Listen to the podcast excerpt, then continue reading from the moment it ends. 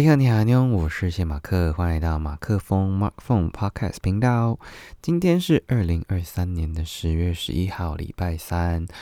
久违的又捡起了这个录制 Podcast 这件事情。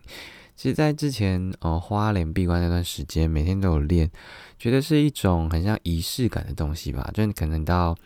啊，每到十点或十点半的时候，你就会把你的麦克风。的那个 USB 线插上电脑，然后你就准备呃翻一翻今天的笔记本里面有记录哪些事情，然后把它分享出来。那呃，因为在花莲那段时间是一个比较完整的闭关，所以就觉得呃这件事情在在第一天、第二天这样陆续做做做做到第三十几天的时候，是一件很理所当然的事情。那呃，也不是说中间回来回到。台北就觉得没有要继续做，就是等于是一个呃重新整理的一段过程，这样。那呃，所以接下来呢，希望还是可以继续的，每天都有东西啊，不管是呃读到的书，或者是感受到的一些心情，然后看到的一些故事等等的，都希望还是可以透过这个呃 podcast 的形式来分享出来。那之前其实是一个啊每天。我就是呃看着笔记本，然后念一些呃一些文字之外之之余呢，然后就会呃顺着当天的那种心情感觉，然后就讲讲讲的可能乐乐等，或者是我好像基本上都有二十分钟起跳吧，没有也有十五啦。但呃接下来呢，想要练习一件事情，就是把呃这样的一种感受呢浓缩在十分钟里面完成它。不过，因为呃，之前都是自己发散的，想讲什么就讲什么，呃，但是又不想要太有一个呃脚本感，所以呃这几天呢，就先试试看，尽量十到十五分钟啦，是勉强可以超过个五分钟这样，也不是自己多话，但就是呃给自己一点小小的容忍空间这样。好，那呃今天想要分享的书的。嗯，段落是呃《无怨的青春》这本书。那这本书呢是席慕容做的。那在花莲闭关那段时间，主要看的那一本叫做《啊七里香》。然后后来呃，因为朋友有借我《七里香》跟《无怨的青春》这两本书，那《无怨的青春》看了大概三分之二吧，所以就陆续的再把它补回来。好。那接下来要分享的就几几个段落，一个叫啊，这篇是泪月华这样啊，他说第七十二页，已经忘了埋葬时的方位，只记得哭的时候是朝着斜阳。我本不该流泪，明知地下长眠的不一定是你。嗯，不知道大家有没有经历过那个呃丧礼的时候，那呃。就是啊，现在人当然就是会哦，直接灵骨塔骨灰放在那边嘛。那我不知道大家最亲的人的离离世是什么样的亲人，可能是嗯你的爸爸妈妈，或者是你的祖父祖母、爷爷奶奶、阿公阿妈，看你是什么称呼。那我觉得目前为止对我来说，呃，印象最深刻的应该是我的舅舅，也就是我妈妈的。二弟，对，那呃，其实当下呃，他的离离离世是非常突然的一件事情，他就是有点像心肌梗塞就猝死了这样。然后明明呃，他才就是中秋节的时候才刚见面，然后烤肉完，那但个结果哥哥好像一个月左右吧，然后就突然听到说啊。就就往就就往生了，就接到电话通知，然后当下当然是非常震惊，然后呃晚上好像就马上赶回去，然后就呃回到家的时候就看着他的嗯遗体，然后就我记得那时候应该是还是可以碰触的时候，然后就跟他讲了非常多的话，然后一直帮他呃诵经啊、回向啊什么的这样，对我觉得那那那段是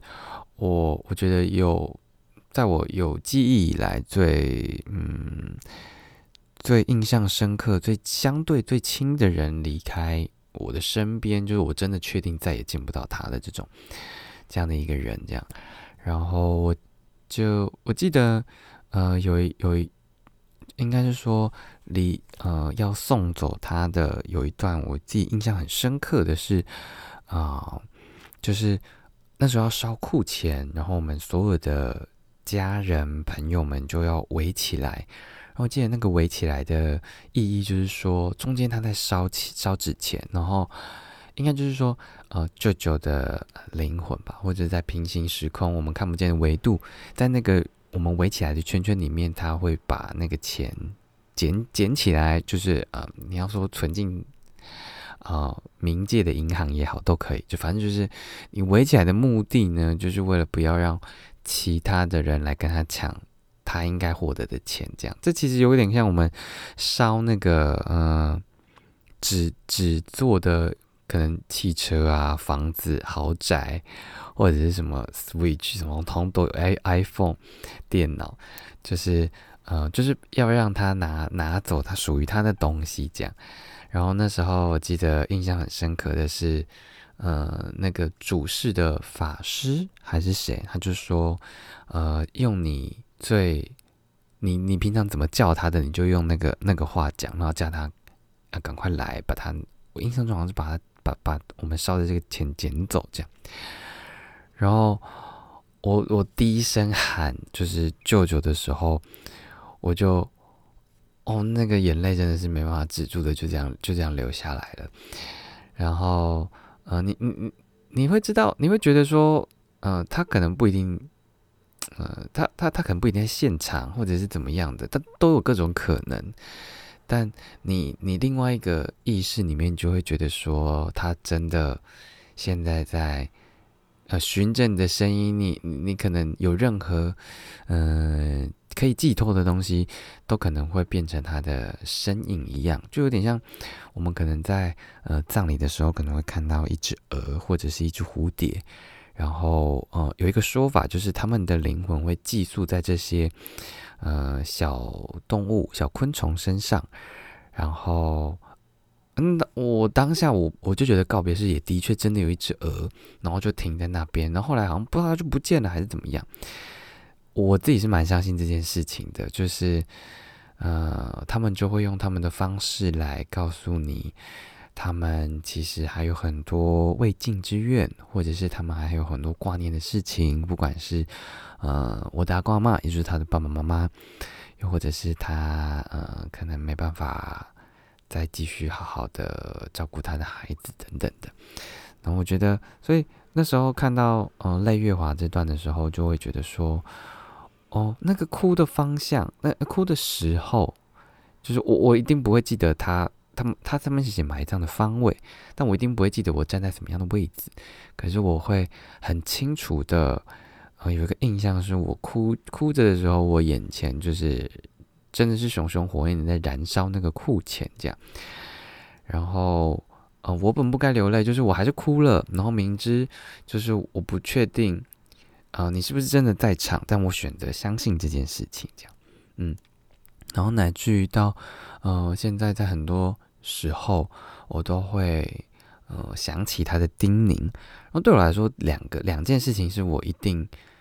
常常会想到的。一个是呃我在开水龙头在洗碗的时候，因为我小时候就反正不知道为什么，我就是有一个很印象深刻的就是我开很大樽的水，然后我就在洗碗，然后舅舅就是说：“哎，水关小一点，这样太浪费了。”这样。所以，我我不知道为什么这个这个印痕就是一直存在在我的记忆里面。所以，我有现在我也不是现在，就是我一直都有一个蛮好的习惯，就是在洗碗时候的省水，纯粹洗碗。然后因为我洗澡，我就像在外面，我就可能会一直开。但反正洗碗的时候，我就会把水控制在呃不是太大的状态下，然后就是就是洗完。然后这个也是我每次在洗的时候。呃，不敢说十次有十次都想到，但是就是至少有个八九次都会想到这件事。